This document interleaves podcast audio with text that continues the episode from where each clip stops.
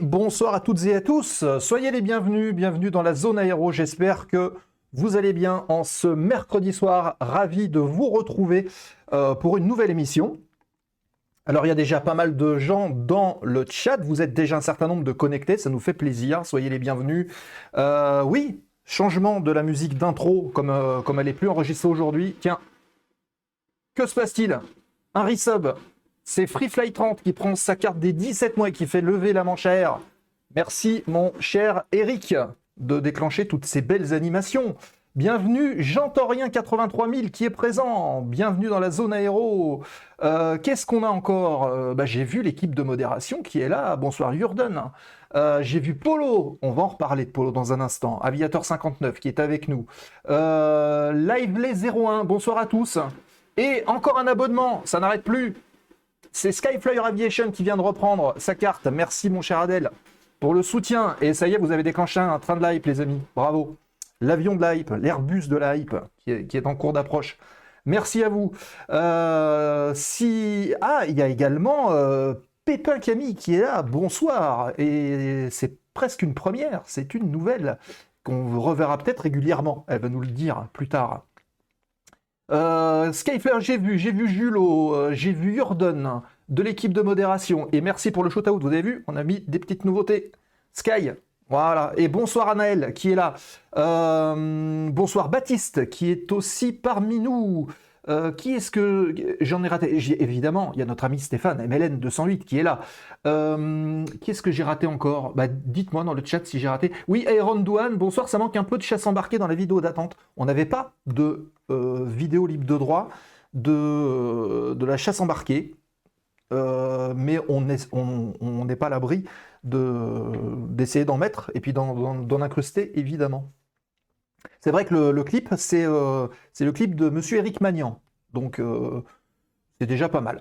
Euh, Arnaud, qui est là. Salut Sébastien. Salut Arnaud. Ravi de te voir. Et ravi de te compter parmi nous. Nouveau dans la communauté de la zone aéro. Ah, et ben voilà. J'entends rien 83 000 vient de lever la manche à air et vient de déclencher le train de la hype.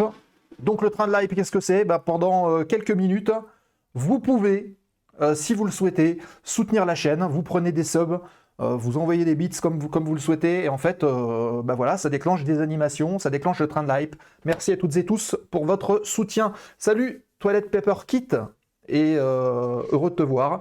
un fidèle maintenant, puisqu'on te voit très souvent. Merci à toi. Bien, alors, on a fait l'accueil, on a parlé des subs, vous pouvez nous soutenir de plusieurs manières, et bonsoir Lord Gibus, bienvenue.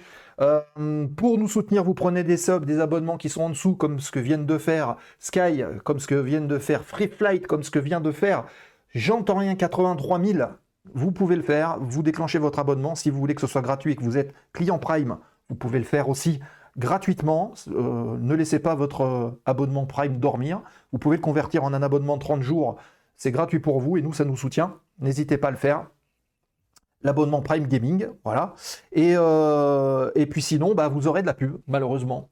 C'est Twitch qui le diffuse, donc n'hésitez pas si vous souhaitez avoir le programme et, pas coupé. Et en plus de ça, quand vous êtes sub, que ce soit Prime ou peu importe, vous pouvez voir les replays en... Voilà, bravo 0K qui applaudit. vous pouvez voir les replays gratuitement pendant 14 jours et vous avez l'exclusivité avec votre sub euh, donc Twitch, de pouvoir voir tout ça. Bon, euh, petite, euh, petite aparté en parlant de replay, il n'y aura pas de replay. J'ai eu une question sur LinkedIn, je crois, qui demandait le replay du général Dutart il y a 15 jours sur l'émission qu'on avait fait sur la culture des pilotes de combat. Il n'y aura pas de replay à sa demande pour des raisons bien compréhensibles d'exclusivité, des raisons contractuelles. Il fallait être là. Voilà, donc il n'y aura pas de, replay sur YouTube, en tout cas, du général Tartre. Euh, donc voilà, mais on le recevra euh, une nouvelle fois très prochainement, hein, notre général. Euh, petite autre chose, on accueille normalement, on doit accueillir une nouvelle modératrice, je ne sais pas si elle est là, c'est Sarah Molly qui a rejoint l'équipe de modération. On lui, souhaite la bienvenue. Merci de venir renforcer les rangs de la zone aéro, ça nous fait bien plaisir. Et puis, euh, ben, c'est vrai que ce soir, on devait discuter avec un ministre. c'est reporté. donc c'est reporté la semaine prochaine, le 14. nous recevrons Jean-Baptiste Djebari, l'ancien ministre des Transports. et donc voilà, ce sera la semaine prochaine. Autre petit changement également, que je tiens à vous annoncer dès maintenant, mais on en reparlera en fin d'émission, c'est déjà remercier, remercier Nicolas et remercier MLN 208, Stéphane, qui ont assuré d'une main de maître les deux heures d'émission de Push to Talk dimanche dernier. Euh, l'émission d'ailleurs est en replay sur Twitch, vous pouvez aller la voir si vous ne l'avez pas vue. Ils ont réussi à deux à tenir deux heures, bravo les gars. Euh, sachez que Push to Talk va évoluer un petit peu dans son format quand il y aura deux entre, euh, on va dire 3 4 chroniqueurs, ça durera 2 heures. Quand il y aura un ou deux chroniqueurs, bah, en fait, ça durera euh, une heure pour éviter justement bah, que ce soit trop long et trop difficile euh, à gérer. En règle générale, on fonctionnera, on comme ça. Retenez cependant la date du 18. Le 18 février, n'hésitez pas à venir nous voir puisqu'on va, on fera, enfin c'est Nicolas surtout qui va gérer ça, la première de Push to Talk hors série. Alors qu'est-ce que c'est que Push to Talk hors série? Ce sera le même principe que le Push to Talk de base, mais ce sera avec des invités, puisque nous aurons le plaisir de faire une émission qui plaira justement aux gens qui sont euh, amateurs d'aviation et d'histoire. Nous aurons euh, trois invités en plus de Nicolas qui sera là pour mener les débats. Nous aurons la chance de recevoir Romain Rivière, qui n'est autre que Romain de la chaîne Le Flot de l'Histoire, qui fait de la géopolitique, et on parlera avec lui justement des grandes guerres et de l'impact de l'aviation pendant ces grandes guerres, un sujet passionnant. Euh, puisqu'il tient à cœur aussi à Nicolas, évidemment. Euh, nous aurons un invité de marque en plus, puisque nous aurons aussi le plaisir euh, d'accueillir David du fanat de l'aviation, euh, qui sera parmi nous et c'est un expert aussi de la Première Guerre mondiale. Donc on parlera euh, avec lui de tout ça et vous pourrez parler avec lui de tout ça. Et puis euh, nous aurons également Paolo, il était là tout à l'heure, aviateur 59, grand collectionneur et amateur d'objets euh, lié euh, à cette époque-là. Euh, donc, on va pouvoir échanger tous ensemble et vous pourrez venir aussi dans le Discord, discuter avec tout le monde et puis ben, partager un petit peu tout ça. C'est le 18 février prochain de 19h à 21h sur l'histoire de l'aviation avec tous ces invités. Voilà. bon bah écoutez les amis, j'ai assez parlé, j'ai dit ce que j'avais à dire, donc sans plus attendre, je vous propose de déposer. Ah oui, si, dernière petite chose, la nouvelle caméra qui est ici, on n'avait pas parlé, mais je vous en parle. Euh, on a changé, on est passé sur une caméra 4K, euh, donc voilà, le studio évolue. Allez, on dépose tout de suite le plan de vol de l'émission de ce soir, c'est parti.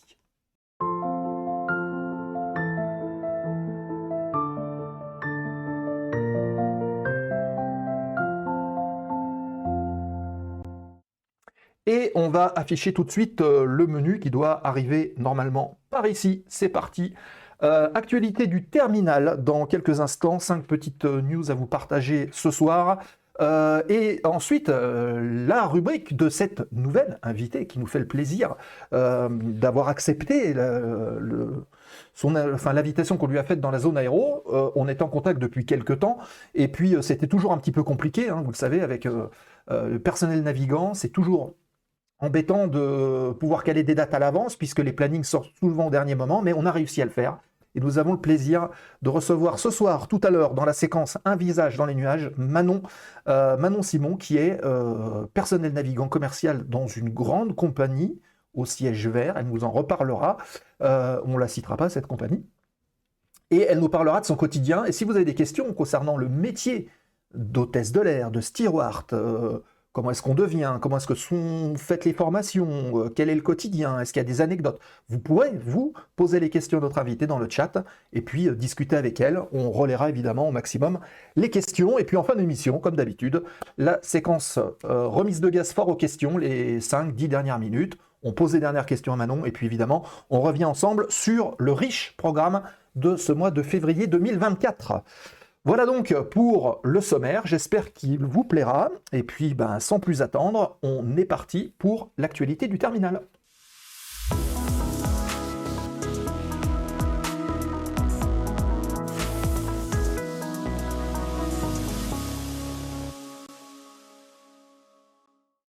Et c'est parti pour l'actualité du terminal de ce soir. Euh, vous avez vu, il est joli, hein, ce A320. C'est l'A320, un des A320 évidemment, de Vueling qui accorde sa confiance à un nouveau système, enfin un nouveau plus ou moins, euh, système qui s'appelle Skywise Predictive Maintenance. Alors, Vueling, vous connaissez la compagnie, c'est une filiale du groupe IAG. Et euh, elle a annoncé l'intégration de cette solution Skywise Predictive Maintenance d'Airbus sur 53 de ses avions monocouloirs de la famille Airbus A320. Donc c'est à peu près euh, la moitié de sa flotte qui comprend 124, 124 euh, Airbus, 124 appareils. Euh, cette décision fait suite à leur choix de cette solution au Salon du Bourget en juin 2023, où Vueling était l'opérateur de lancement de la suite d'outils de la Digital Alliance, Digital Alliance composée d'Airbus, de Delta Tech Ops et de General Electric. Donc Vueling devient la première compagnie aérienne avec le plus d'avions équipés de cette technologie. Et cette technologie, elle permet d'anticiper tous les travaux de maintenance de manière prédictive. Donc c'est des travaux de maintenance qui sont non programmés. Et grâce à quoi? Bah, Grâce à des modèles informatiques qui sont basés sur l'intelligence artificielle. Euh, la Digital Alliance créée en 2019 par Airbus et Delta Airlines euh, ensuite euh, élargi à Géodigital, vise à développer des algorithmes de maintenance prédictive en utilisant cette plateforme SkyWest d'Airbus. La solution couvre désormais une large gamme euh, d'équipements et de moteurs de différents fabricants, d'ailleurs, avec plus de 200 algorithmes qui ont été testés sur différents systèmes d'avions. Donc cette solution de la Digital Alliance vise à couvrir euh, tous les systèmes avions, même ceux qui ne sont pas produits par Airbus. Donc c'est un gros chantier qui s'annonce pour Vueling euh, et qui devrait, euh, bah, si tout fonctionne bien, améliorer nettement et, surtout faire des économies.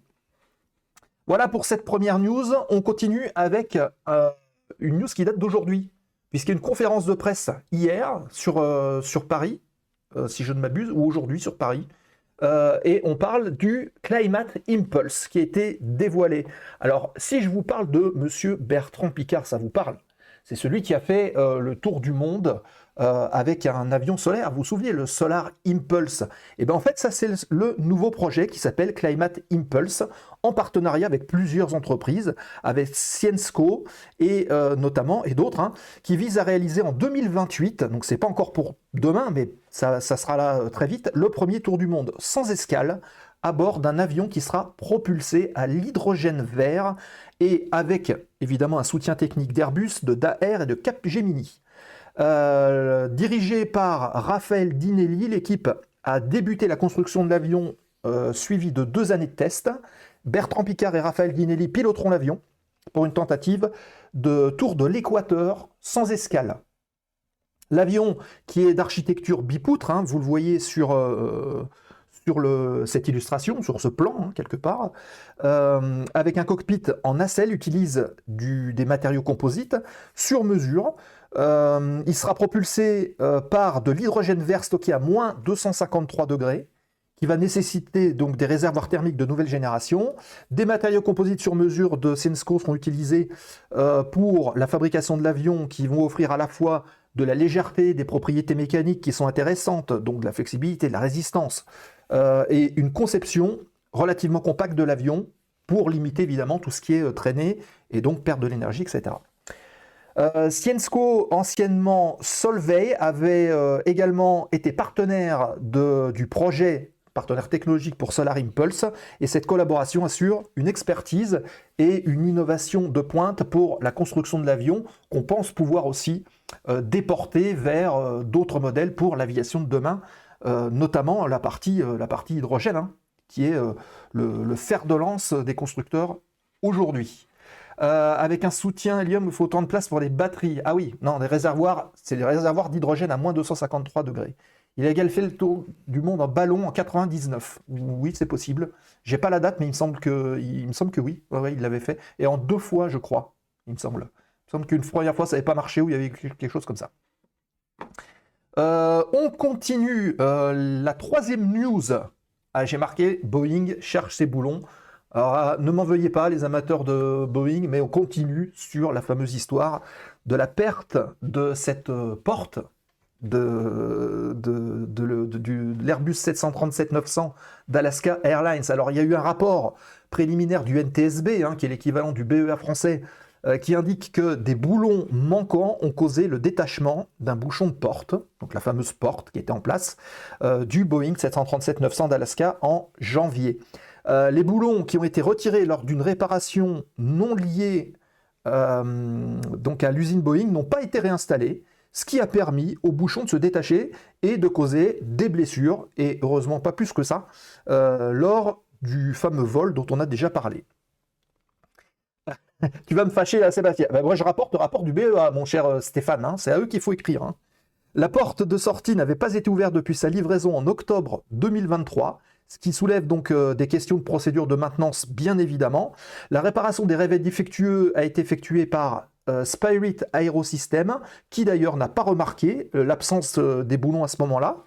Les enquêteurs sont en train d'examiner la période de réparation à l'usine Boeing pour avoir des réponses un peu plus précises. Le processus d'assurance qualité de Boeing, bah, ils n'ont pas détecté les boulons manquants non plus, hein, ce qui souligne un net besoin d'amélioration dans la gestion de la sécurité. Et Boeing tente d'améliorer la qualité avec une surveillance accrue de la FAA qui est en train de bah, de se pencher sur leur cas avec tous ces petits soucis. Euh, et des enquêtes supplémentaires sont en cours, on en avait déjà dit, mais ça se confirme, hein, pour déterminer les responsabilités, les contre-mesures, surtout correctives, nécessaires pour éviter de tels incidents à l'avenir. Et bonsoir le Bibs qui est avec nous. Est-ce qu'on peut faire un shoot-out à le Bibs qui fait de la chasse et des concours de pilotes de chasse, entre guillemets, en simulation virtuelle sur sa chaîne? Merci à vous. Les amis, l'avantage c'est qu'à ce niveau, c'est compliqué de ne pas réussir à améliorer sa qualité oui, euh, il y, a, des progrès. De toute façon, on peut toujours progresser. Hein. C'est l'avantage. Hein. On continue avec ce bel avion. Regardez-moi ça s'il n'est pas joli. Superbe livré. C'est un nouvel avion de chez Piper, le M700 Fury, qui euh, a été dévoilé euh, très récemment. Un monomoteur turbo-propulseur, donc il y a une turbine à l'avant, de 700 chevaux, qui fait partie de la gamme des PA46. Alors là, je suis sûr que les amateurs de simulation sont en train de se dire quand est-ce que on va pouvoir voler sur cet avion sur les simulateurs. Euh, ce nouvel avion va représenter une avancée significative dans la famille des M-Class qui surpasse les modèles PA46 précédents. Euh, il est propulsé par un moteur, euh, donc une turbine Pratt Whitney, une PT6A52, un qu'on ne présente plus. Le M700 Fury atteint une vitesse de croisière maximale de 301 nœuds et un rayon d'action maximal de 1149 nautiques multiplié par 1,8 euh, et vous avez à peu près la distance en kilomètres. Il conserve une limite euh, max de 3000 kg, conforme à la norme basique médium. Il est doté euh, d'une nouvelle avionique G3000 de chez Garmin avec un glass cockpit, donc des écrans à l'intérieur qui en plus seront tactiles. Donc vous imaginez l'intégralité. Et bonsoir Run to the Sky, bienvenue dans la zone aéro. Euh, l'avion propose euh, six nouveaux aménagements intérieurs avec des cuirs, avec des sièges qui sont euh, esthétiquement conçus avec le client bah, tel qu'il le veut. La certification FAA est prévue avant la fin du premier trimestre 2024 avec des livraisons qui seront quasiment immédiates. Les validations internationales suivront qui vont permettre de, ben, pouvoir livrer euh, le Canada, de livrer l'Europe, de livrer le Brésil avant la fin de l'année. Euh, c'est John Calgano, le président de Piper Aircraft, qui euh, a souligné que le M700 Fury offre une, expérience, de vol performante avec des économies inégalées qui combinent à la fois puissance, performance, sécurité avancée pour euh, les particuliers et aussi pour les entreprises euh, voilà, c'est un concurrent de chez Daer. Euh, c'est vrai, Toilet Paper Kit, bien vu. Mais il est joli, non? Ça serait cool hein, de pouvoir l'essayer ou voler dedans, vous en pensez quoi? J'ose même, pas, même pas demander le prix de ce bébé. Oui, il va falloir économiser un peu. Oui, il va nous falloir beaucoup plus de subs. Hélas. Euh, allez, on continue. Le dernier petit, euh, la dernière petite euh, partie historique. On va se remonter en 1920, les amis. Le 7 février 1920, très exactement. Et on a un abonnement. C'est le Bibs qui vient de prendre un abonnement. Merci, le Bibs. Merci à toi et merci aussi à ta communauté, chez qui bah, il fait toujours très bon voler, si j'ose dire. 41 millions de dollars, le MC, euh, non 4,1. 4,1 millions de dollars le M700. Voilà. Je rends l'appareil. Merci à toi. Euh, donc, revenons à nos moutons.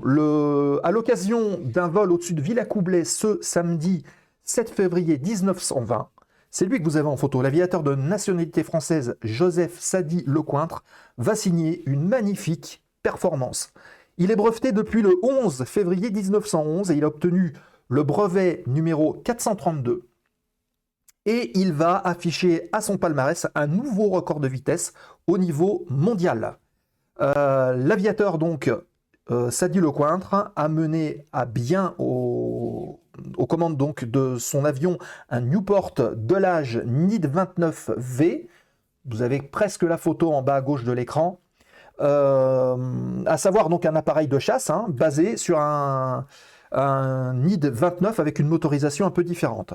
Euh, il a été modifié au niveau de la motorisation avec un bloc capable de développer 300 chevaux de puissance et il va réussir à pousser son appareil à une vitesse maximum de 275,862 km par heure, soit 149 nœuds. C'est une sacrée vitesse pour l'époque. Hein. Il faut se repencher en 1920, les amis. Hein. Euh, sacrée vitesse, certes, mais qui sera rapidement dépassée par Jean Casal le 18 février 1920. Vous avez vu 7, 18 février, ça va très très vite à l'époque. Hein.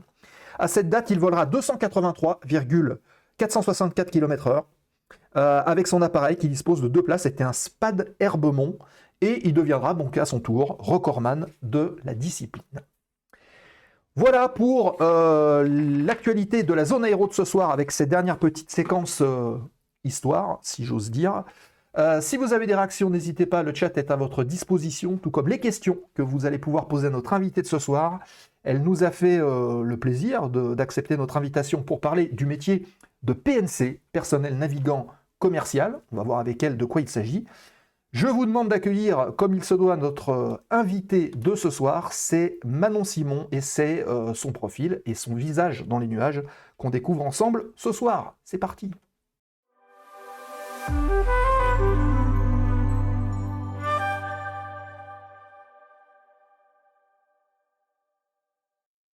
Et elle est avec nous. Bonsoir Manon, est-ce que tu nous entends bien? Bonsoir, je vous entends très bien. Eh ben super, bienvenue. Ben voilà, il y a le chat déjà qui te dit bonsoir. Merci déjà euh, d'avoir participé, enfin de participer à l'émission, d'avoir accepté notre invitation. C'est compliqué de pouvoir caler euh, une date dans l'agenda quand on est euh, personnel navigant. Hein. C'est pas facile. Voilà. On arrive à trouver. Voilà, donc ce qui compte, c'est que tu sois là ce soir et ça nous fait bien plaisir. Alors, on va pas changer une équipe qui gagne, hein. c'est-à-dire qu'on va faire la petite minute de présentation. Donc, on va lancer un petit chrono qui va s'afficher ici, là, sur la partie droite de l'écran. Je vais enlever la, petite caméra. Et puis, bah, je te propose de te faire une petite présentation pendant une minute de qui tu es, d'où vient ta passion, de, ton métier, etc. En une minute, et puis après, on en reparle avec le chat qui, j'en suis sûr, pourra euh, te poser des questions. Ça te va? Parfait, ça me va. Allez, c'est parti, je lance le chrono. Alors, bonsoir à toutes et à tous. Je suis Manon Simon, j'ai 28 ans et je suis hôtesse de l'air depuis 2018. Euh, euh, je suis initialement diplômée d'une licence marketing et d'un master commerce et j'avais mon rêve de petite fille qui me trottait en tête, qui était d'être hôtesse de l'air. Et donc, euh, durant mes études, j'ai pu passer le CCA, qui est le Crew Certificate Attestation, qui permet d'être diplômée hôtesse de l'air. Et à l'issue euh, de ce CCA-là, j'ai pu euh, entrer dans une compagnie aérienne long courrier. Et à l'issue de cette expérience, j'ai intégré une autre compagnie aérienne moyen courrier. Aujourd'hui, je suis dans une euh, très célèbre compagnie aérienne française de couleur verte et je suis très épanouie dans mon métier. Ok, ben voilà, belle présentation. Alors le chrono, il s'est pas lancé, mais ça doit faire à peu près une minute. bon, ça peut arriver. Euh, Skyflyer, ma cousine était hôtesse de l'air, j'ai beaucoup de respect pour la profession. Ben, c'est très bien. C'est bien Skyflyer. Euh, bonsoir Manon. Alors, euh, PNC Beau Métier, malheureusement, les passagers connaissent de vous. Nous sommes là pour votre confort et sécurité. mais peux-tu nous parler des autres choses que vous savez faire, surtout au niveau des premiers secours, etc. Ben, on va en parler. Tu vois, il y a déjà des questions qui arrivent dans le chat. Si vous avez des questions à poser à Manon, notez-les. et puis nous, on les relaie et on, en parle évidemment avec Manon. Alors, tu parlais d'une passion de petite fille. Comment est-ce que ça t'est venu de dire déjà quel âge et, et comment est-ce que tu as concrétisé tout ça? Eh bien, euh, depuis que je suis toute petite, parce que j'ai jamais eu l'opportunité de voyager avec mes parents. J'avais jamais pris l'avion. Et la première fois que j'ai pris l'avion, je devais avoir 15 ans. Et, euh, et, ça a été une révélation pour moi. Donc, j'ai été regardée pour, euh, pour intégrer des écoles. Et en fait, on m'a dit que j'avais pas du tout le profil parce que j'étais trop petite. Et euh, ah. donc j'ai décidé de mettre ça euh, dans un coin de ma tête et de me dire bah tant pis, je, je vais faire euh, d'autres études et je, je, vais mettre de côté ce rêve-là. Et finalement, au cours de mes études, j'ai rencontré différentes personnes et j'ai eu une nouvelle directrice d'école surtout qui m'a dit que c'était discriminatoire eh la taille et que les compagnies n'ont pas le droit d'imposer une certaine taille. tu mesures combien sans indiscrétion pour qu'on ait un ordre d'idée? 1m55. Oui, d'accord. Donc, euh, je mets des talons qui me permettent. En fait, c'était surtout pour euh, fermer et ouvrir les coffres à bagages mhm. euh, au niveau de la sécurité, mais j'ai jamais, ça m'a jamais posé aucun, aucun souci en tout cas. Donc, grâce à cette directrice-là, j'ai, en parallèle de mes études principales, décidé de, de passer ce CCA-là justement. voilà. D'accord. Et euh, est-ce qu'à un moment donné, tu t'es dit, avant de vouloir t'orienter sur ce côté euh, PNC, tu t'es dit, tiens, pourquoi pas être pilote ou peut-être Est-ce que c'est quelque chose que tu as en tête pour plus tard, non? Non, jamais. J'ai. Euh, euh, ce, métier-là, c'était euh, dans mon esprit euh, découvrir le monde, mais aussi et surtout rencontrer des personnes. j'ai fait des études qui étaient relatives à la relation client et j'ai besoin d'avoir un contact et d'avoir une proximité, d'être là pour, pour les gens, de pouvoir rencontrer d'autres personnes, de discuter. Et je trouve que dans le cockpit, on a cette barrière-là qui permet pas. Alors, entre équipages, bien sûr, on parle, on échange, mais par contre, on les connaît pas, les passagers savent pas qui ils sont. Hmm. Euh, et, du coup, je trouvais ça, euh, je trouvais ça dommage et c'est pour ça que je pourrais pas être enfermée dans un cockpit, je pense. D'accord. Alors, petite question ou petite remarque de Skyfair Aviation qui demande ou qui remarque, est-ce que c'est un conseiller d'orientation qui t'a fait ce genre de remarque au sujet de ta taille? Non, c'est une directrice d'école. Directrice d'école, ok. Hmm. Euh, hop. Alors, euh, il faut que je referme la question. Voilà, c'est fait. Euh, encore pire, nous dit euh, Toilet Paper Kit. Donc, est-ce que tu peux nous parler du fameux CAA dont tu... CCA, oui. CCA, oui. CCA. CCA, c'est le Crew Certificate Attestation. c'est c'est un, certificat qui permet euh, de pouvoir euh, voler réglementairement dans les compagnies aériennes. Euh, il y a une partie théorique qui dure approximativement trois semaines, un mois. Et quand on est reçu à la théorie, on passe le côté pratique qui dure environ deux semaines. Moi, ça a été euh, un peu euh, discontinu puisque au milieu, j'avais mes études. Donc, j'ai dû partir à Paris euh, quelques semaines, passer la théorie, retourner à Caen faire mes études et repartir pendant l'été passer ma pratique. Il y a une partie qui est destinée à la sécurité une partie au commercial, mais c'est un petit peu inclus dans, dans la sécurité. Et on a surtout une grosse partie aussi de secourisme. Donc, pour euh, effectuer les premiers soins à bord, puisque quand on est seul dans le dans l'avion, euh, on est les premières personnes à pouvoir aider, euh, à pouvoir aider les, les passagers. Donc, c'est un, c'est un certificat qui est assez dense, il y a beaucoup de choses. On a trois livres à apprendre par cœur. Il y a des tests tous les matins pour voir si ce qu'on a appris la veille est bien intégré. Et ensuite, on passe Bon, je l'ai passé en 2017 et à l'époque, il me semble que c'était environ 70 questions. D'accord. Et, vous étiez combien à peu près euh, dans une promo euh? On était. Euh, je pense que moi, dans l'école dans laquelle je l'ai passé, on était une centaine. On était divisé par classe. Mais au total, on devait être une centaine. D'accord. Ok. petite question de Eli Pic 35, Julien qui est avec nous, qu'on salue, qui rejoint l'équipe de chroniqueurs d'ailleurs de Push to Talk. Combien d'écoles en France délivrent ce fameux CCAA alors c'est le CCA Et euh, alors moi, en fait, je l'ai passé au sein d'une école, mais cette école-là m'a envoyé dans un institut aéronautique. Euh, il y en a plusieurs sur Paris. Mmh Après, dire exactement combien il y en a en France, je pense que c'est surtout centré en région parisienne. Ouais. Puisque, euh, puisqu'il faut avoir, pour la partie pratique, il faut, euh, il faut avoir tous les équipements. Donc, on a des, on a des, simulateurs de cabine pour le feu, la fumée. On a plein de choses. Donc, euh, je pense que la plupart sont situés à Paris. Ok.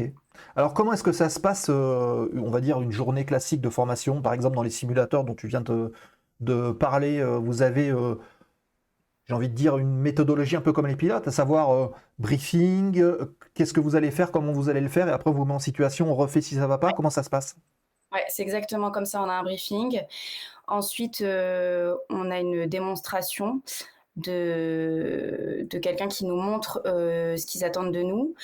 on passe un par un chacun notre tour et puis ensuite on sait si on a réussi, en combien de temps on l'a fait. On a un petit débrief à la fin. Et c'est ça, en fait, euh, toute la journée. C'est des très longues journées parce qu'on a plusieurs, euh, plusieurs choses à voir. On a aussi la piscine. Euh, la piscine, ça prend une matinée à peu près. Et c'est toujours le même principe, le briefing, la démonstration et ensuite un petit débrief. Alors la piscine, on rassure tout le monde, c'est pas aller bronzer sur le bord de la plage ou non, c'est pas ça. Hein pas du tout. On immerge la cabine alors non, je pense qu'il y a des choses qui ont changé parce que moi, ça date de 2017 et il y a souvent des mises à jour. Moi, à l'époque, euh, il fallait pouvoir euh, prendre son gilet, sauter dans l'eau, euh, remonter à la surface. Une fois qu'on est remonté à la surface, on met son gilet. Mmh Ensuite, on va, je crois qu'on fait un aller où on nage, on va récupérer une personne, on la rapporte sur, euh, sur nous. Donc en fait, on la met, elle est sur le dos, on la met sur nous et on essaie de nager. On arrive à un canot de sauvetage et là, on est censé faire monter la personne sur le canot et ensuite nous monter euh, derrière. Et tout ça, c'est chronométré. Et euh, il y a des épreuves qui sont éliminatoires? Tout est éliminatoire, oui. Ah, tout, d'accord. Ok.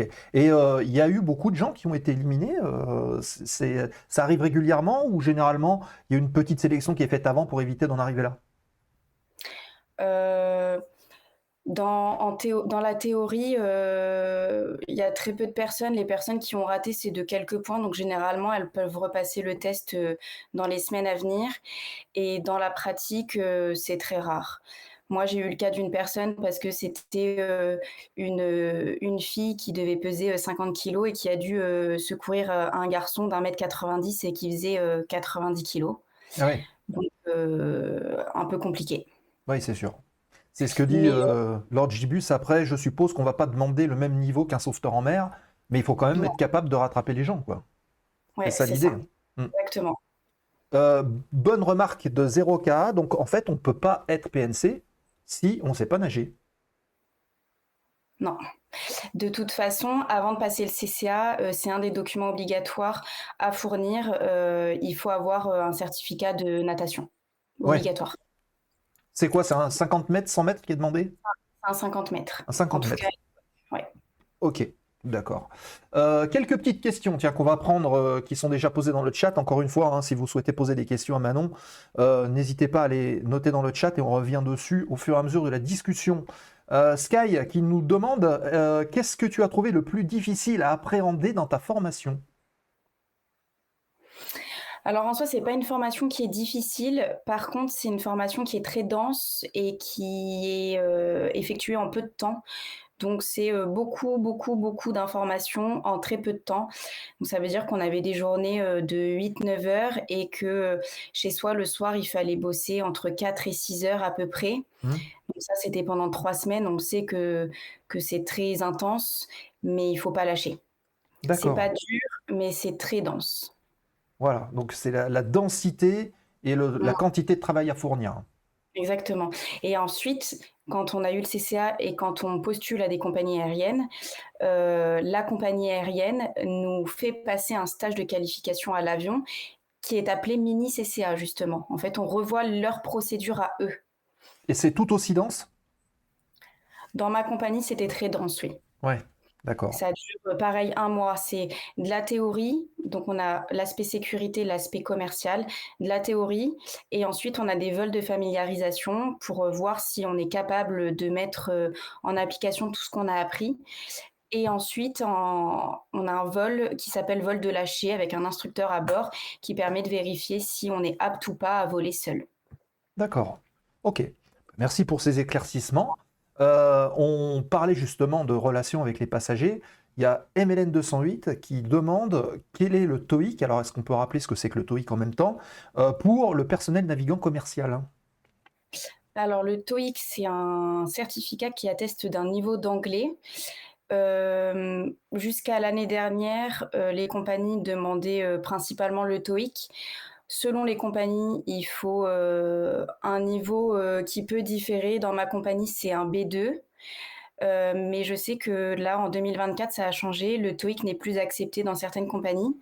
Il faut passer un Lingua Skill ou un Bulat, puisque dans le TOEIC, on n'a pas la partie speaking et la partie speaking est obligatoire maintenant. Ah d'accord. Donc euh, TOEIC, euh, on peut euh, oublier parce qu'il me semble encore chez les pilotes, il y a, un niveau de TOEIC qui est demandé. Alors chez les pilotes, il y a toujours le TOEIC, mais de ce que j'ai vu dans certaines compagnies, pas toutes encore, euh, le TOEIC n'est plus accepté. Donc euh, je pense qu'il vaut mieux s'orienter vers le Lingua Skill, où au moins il y a la partie speaking qui va devenir obligatoire, je pense. Mhm. Euh, et voilà, le niveau, niveau B2, je pense qu'il faut minimum un 700, 720 à l'époque, et je pense maintenant au moins un 745. Ah oui. Au moins. Ah oui, donc le niveau est encore monté, ce qui paraît d'ailleurs un peu logique. Hein. Bien sûr. D'accord. Euh, toujours Julien qui nous demande justement à ce niveau, est-ce que tu as des contrôles récurrents? Alors Julien, est-ce que tu peux nous préciser si tu parles uniquement de l'anglais, là dont on est en train de parler, ou c'est de manière un peu plus générale? Voilà. Et déjà, euh, Manon, est-ce que tu peux nous dire par rapport à l'anglais? Alors si c'est de l'anglais, euh, il n'y a pas de contrôle la compagnie nous demande juste de fournir euh, notre, euh, notre certificat d'anglais euh, pendant les sessions de recrutement. Et puis après, il n'y a pas de cours d'anglais, il n'y a pas de contrôle au niveau de l'anglais. On est censé savoir parler anglais, donc eux, ils partent du principe qu'on maîtrise la langue et que et qu'il n'y a pas il a pas à passer de test en anglais. Ok, d'accord. Donc Julien nous parlait de manière un peu plus générale. Est-ce que euh, vous êtes suivi dans le métier, tu parlais d'instructeurs à bord, est-ce qu'il y a des examinateurs aussi? Et que régulièrement, ben, euh, un peu comme euh, les pilotes, vous êtes remis en condition un petit peu d'examen et de voir comment est-ce que vous réagissez Est-ce qu'il y a un suivi comme ça? Bien sûr, on a une fois par an un vol d'accompagnement. Donc, c'est un instructeur à bord qui nous suit du briefing jusqu'à la sortie de l'avion qui est un petit peu notre ombre et qui va regarder euh, toutes nos tâches en termes de sécurité, qui va également faire euh, le service à bord avec nous pour voir si au niveau du commercial on est vendeur ou pas. Et ensuite on a une mise en situation, donc euh, il va nous nous donner un contexte et nous on va devoir répondre et lui donner la procédure d'urgence qui est à appliquer. Et à la suite de ça, on a également un maintien de compétences. Donc là, euh, c'est comme les pilotes, on va, euh, on va directement au simulateur et on a euh, toute une journée où on a plein de, plein de simulations de, de situations d'urgence ou pas. Et on a également une situation de secourisme. D'accord, donc vous êtes prévenu suffisamment longtemps à l'avance pour que vous puissiez vous préparer, réviser, c'est stressant? C'est stressant parce que comme d'habitude, c'est très dense. On a une journée de, de situation euh, dans un centre et on a deux jours où euh, c'est du e-learning et en fait, c'est euh, plein d'items avec des tests à la fin. Et hmm. comme d'habitude, c'est quelque chose de très dense, donc c'est pas c'est pas dur, mais il y a toujours beaucoup de choses. Donc on est prévenu généralement moi, j'avais été prévenue un mois, euh, un mois en avance. Donc, quand on sait ça, on peut faire le e-learning de notre côté un petit peu euh, au fur et à mesure et pas tout avoir d'un coup. Ouais, ok. Et euh, en règle générale, alors selon les compagnies, puisque comme tu as vu les compagnies un peu long courrier, moyen courrier maintenant, le cycle, il revient tous les combien en moyenne?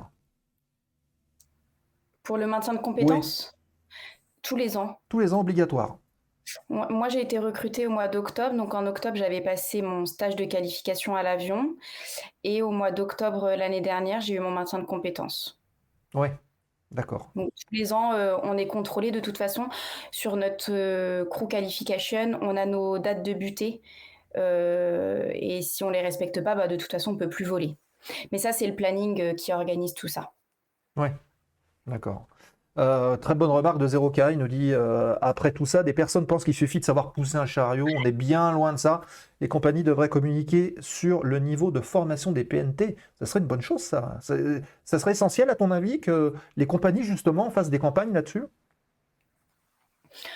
Oui et non, j'ai envie de dire. euh, moi, j'ai pas eu beaucoup de, de réflexion. Il y a beaucoup de personnes qui comprennent justement que c'est un métier. euh, quand on voit d'apparence, c'est beau. On voyage, on fait plein de choses, on rencontre du monde. Euh, mais en tout cas, euh, l'été, avec euh, les retards, etc., je trouve que les passagers, moi, que j'ai eus, sont assez euh, compréhensifs. Après, il y a toujours de l'agacement. on leur parle, on discute avec eux et généralement, ça se passe bien. Après, quand, quand ça, ça commence à mal tourner, euh, on fait appel au PNT pour être soutenu. Mais, euh, mais généralement, ça se passe bien. Après, on a quelques remarques euh, de temps en temps, oui, sur vous êtes bonne qu'à servir le thé et le café. Ah, vous n'êtes même pas capable d'avoir un service à bord gratuit alors qu'on paye cher nos billets, etc. Il y a toujours après, des... oui, mais bon, là, c'est pas vous qui, qui fixez les prix et qui décidez ce genre de choses. hein. Donc on essaie d'être le plus agréable possible de toute façon, d'accueillir euh, nos passagers comme il se doit et généralement ça se passe bien. Ouais, ok. Euh, petite question justement de MLN qui parlait tout à l'heure du secourisme. Peux-tu, Manon, justement nous parler de la formation secourisme, donc dans un premier temps, et as-tu déjà vécu un vol de déroutement suite, par exemple, hein, ou autre, un malaise de- d'un passager ou ce genre de choses? Alors la formation secourisme, c'est parti très loin parce que après quand on est en compagnie, euh, on fait pas de la pratique, on revoit euh, des choses mais on fait pas de pratique. Euh, ça va être tout ce qui va être brûlure. Faut savoir faire des bandages avec, euh, si on n'a pas de bande, il ben, faut savoir faire un bandage avec un journal par exemple. Donc tous les types de brûlures parce que ça peut arriver euh, forcément dans l'avion avec euh, les boissons chaudes qu'on sert. Mhm. Euh, on est formé à tout ce qui est personne inconsciente, personne consciente, la PLS, le massage cardiaque, la pose du défibrillateur également. Voilà, principalement, en fait, quelqu'un qui accouche aussi. Alors, en fait, on se réfère toujours au médecin à bord, on fait toujours un appel médecin, mais après, nous, on doit être capable de, de, de savoir ce qui se passe plus ou moins, de, de savoir si la personne, elle est consciente, si elle est inconsciente et adapter en fonction de, de son état à elle. Euh, on a vu, on voit aussi les AVC. Ouais. Voilà. De manière générale, en fait, tous les, tout ce qui peut se passer euh, sur la Terre, bah, nous, on est censé le voir pour pouvoir appliquer les premiers soins. Et puis, c'était quoi la deuxième partie? Euh, si tu as déjà vécu un vol de déroutement suite à un malaise ou une urgence médicale. Ouais, euh, sur une compagnie long courrier, on avait un bébé qui avait 4 mois, il me semble. Et en fait, son papa nous a appelés pour euh, nous dire que il, il était brûlant, que ça allait pas. Et en fait, il avait été hospitalisé quelques jours avant. Euh, et euh, ça allait mieux, donc euh, l'hôpital a dit qu'il n'y avait pas de problème pour prendre l'avion. Et finalement, son état s'est vite dégradé dans l'avion, donc on a fait un appel médecin. Il y avait un médecin, une infirmière, et le, le bébé commençait à avoir les yeux qui révulsaient. Il avait Ah ouais. 42 fièvres. On l'a mis dans une classe, dans la classe affaires pour qu'il ait un peu plus de, un peu plus d'air, etc. Et en fait, on a dérouté. Euh, sauf que le bébé, euh, quand, en tout cas, quand le, le SAMU est arrivé à bord, euh, le bébé était décédé. Ah d'accord. Ah ouais, donc c'est pas évident.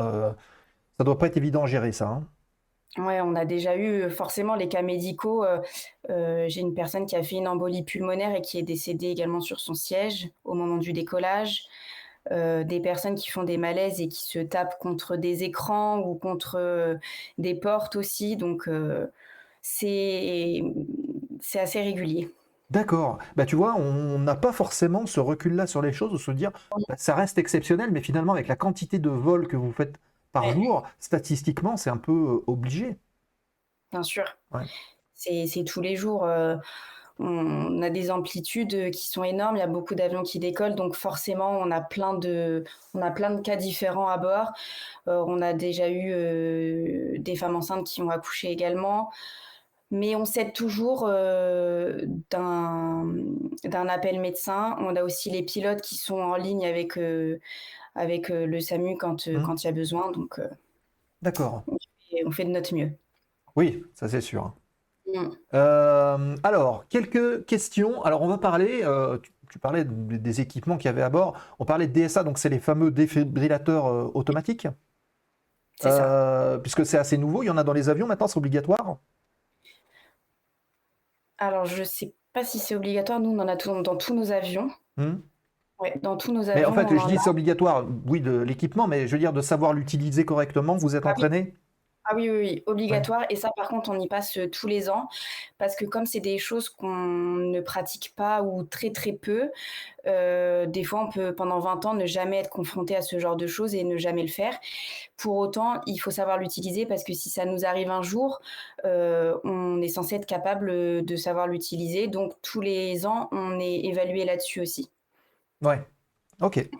Bon, bah, c'est très intéressant de parler justement de cet envers du décor.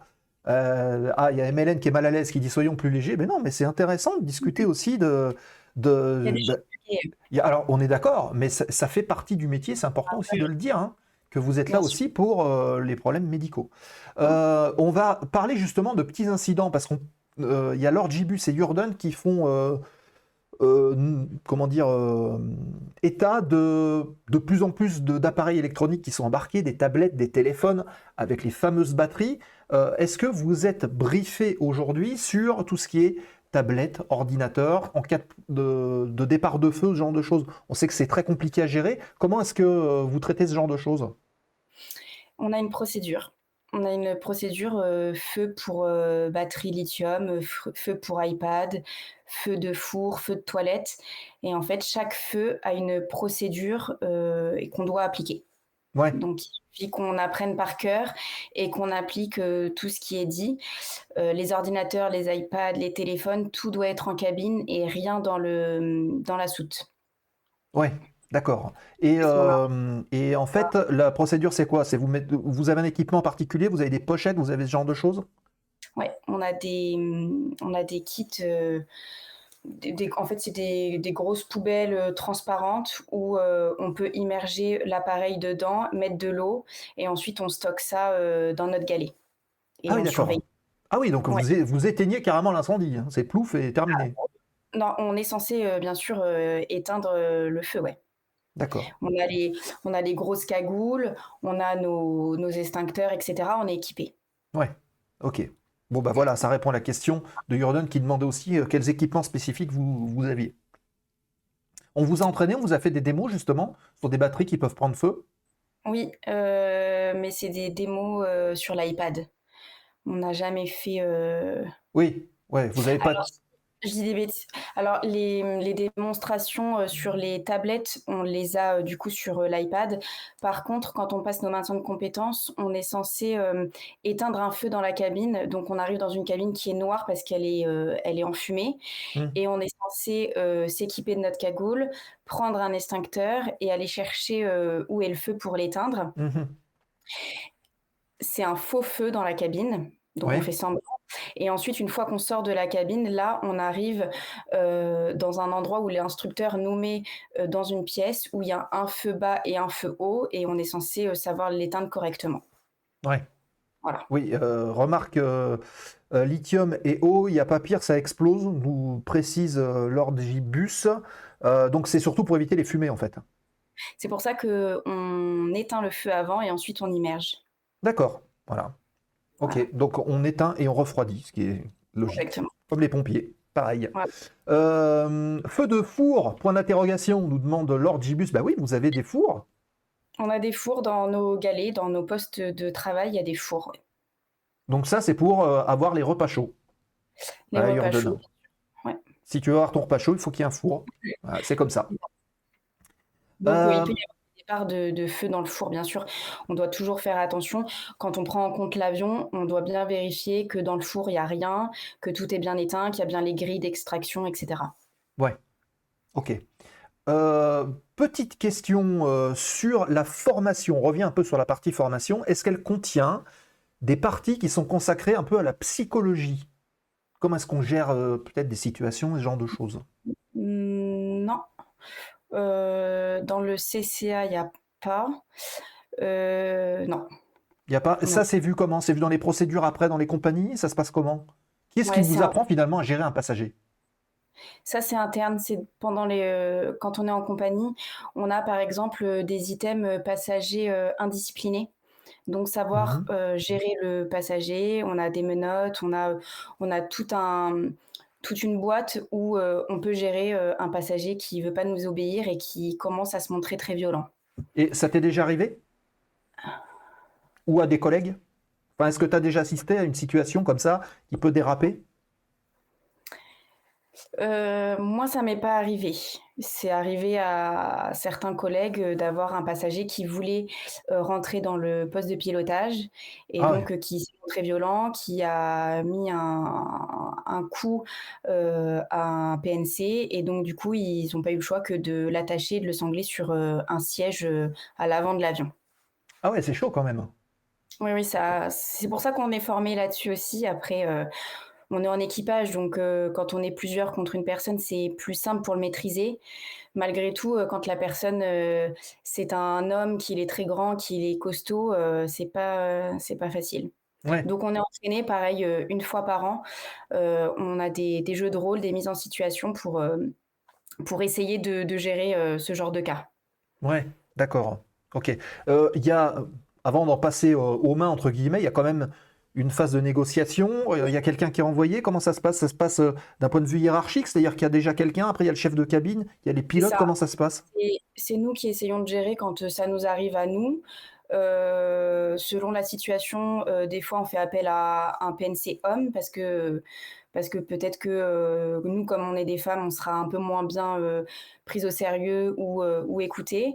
Et, et quand, quand on arrive à, plus rien en tirer, on appelle notre chef de cabine. et on en réfère toujours au poste de pilotage à nos pilotes pour, pour bien relater ce qui se passe dans l'avion. Mmh euh, et, c'est nous qui devons gérer puisque les pilotes doivent rester dans le poste. Donc quoi qu'il arrive, c'est à nous de gérer. Et si jamais euh, c'est trop compliqué, qu'on n'y arrive pas et que ça met en péril la sécurité du vol, et eh ben on déroute. Donc vous êtes les yeux, les oreilles du cockpit. Du cockpit, exactement. D'accord. Ok. Bon, on en apprend, euh, on en apprend bien là, les amis. Hein. Je ne sais pas ce que vous en pensez, mais voilà. tiens, il y a Lord Gibus euh, qui nous fait aussi des questions sérieuses quand on voit tout ce qu'il écrit, notre ami Lord Gibus.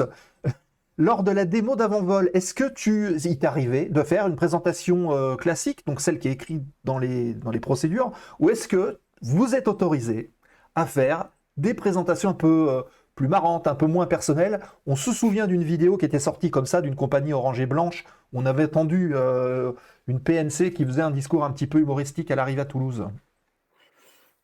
Moi, ça m'est jamais arrivé. Normalement, euh, quand on fait les démonstrations de sécurité, il y a un PNC qui les lit parce qu'on a une tablette et dans la tablette, euh, on doit lire euh, toutes nos annonces. Et on a deux PNC dans l'avion qui font les démonstrations de sécurité en même temps que les annonces euh, sont faites par l'autre PNC. Logiquement, on n'est pas censé euh, les faire euh, nous-mêmes ou en faire d'autres. Si on veut changer les annonces, ça doit être validé par, par la hiérarchie qui est au-dessus de nous. Mais normalement, on n'a pas le droit de faire nos propres annonces. On doit bien suivre notre livret d'annonces. Ouais, voilà. Donc c'était quelque chose peut-être d'exceptionnel. Réglementairement, euh, on doit faire ce qui est indiqué dans notre, euh, dans notre carnet. Ouais, d'accord. Voilà, c'est ce que nous dit 0K, sauveteur en mer, premier secours, pompier. On ne peut pas leur demander de faire du théâtre. C'est ça. On n'est pas là pour faire du théâtre, on est là pour faire passer des consignes. Bien sûr. Alors moi j'ai une petite question à ce, à ce propos-là. Euh, est-ce que c'est... enfin, vous vous posez la question quand vous faites euh, les, démonstrations techniques des conseils de sécurité avant le vol. Il euh, y a des gens qui suivent, il y en a, parce que moi j'en ai vu, qui ont encore les casques, qui regardent pas ce qui se passe, qui sont dans leur truc, qui s'en foutent. Euh, est-ce que vous le voyez? Vous passez outre? Comment est-ce que vous gérez ça personnellement? Vous dites, vous faites quand même et vous dites basta ou comment ça se passe? On, fait. On fait et si on nous écoute pas, j'ai envie de dire, tant pis. Le jour où il se passe quelque chose, ils sont censés savoir comment on doit comment on doit gérer la situation. Ça vous Hem, frustre ou pas du tout? un petit peu, Un peu? Ouais. un petit peu. Surtout aux issues de secours. Mmh. Aux issues de secours, ils ont un briefing bien à eux. Ça veut dire que c'est eux qui peuvent nous aider à évacuer l'appareil si jamais il y a un problème à bord. Donc, heu, avant, heu, les démonstrations, heu, dans toute la cabine, on leur fait à eux un briefing personnel pour leur indiquer comment faire en cas d'évacuation d'avion. Eux, ils peuvent nous aider.